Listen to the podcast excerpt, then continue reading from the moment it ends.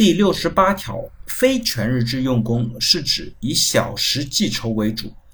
劳动者在同一用人单位一般平均每日的工作时间不超过四小时，每周工作时间累计不超过二十四小时的用工形式。那这一条呢，其实就是对于非全日制用工的定义。我们很多人会理解成非全日制用工就是一个小时工，但是呢，根据劳动合同法的规定，本身非全日制用工它建立的也是劳动关系，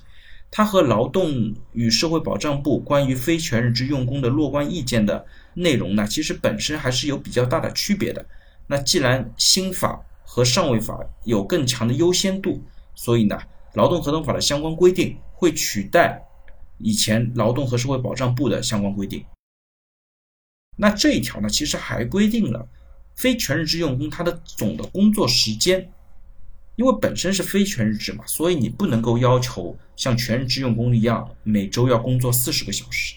他的要求呢，就是每天不得超过四小时，每周不得够超过二十四个小时。通过这种形式呢，他把全日制和非全日制做了一个比较明确的划分。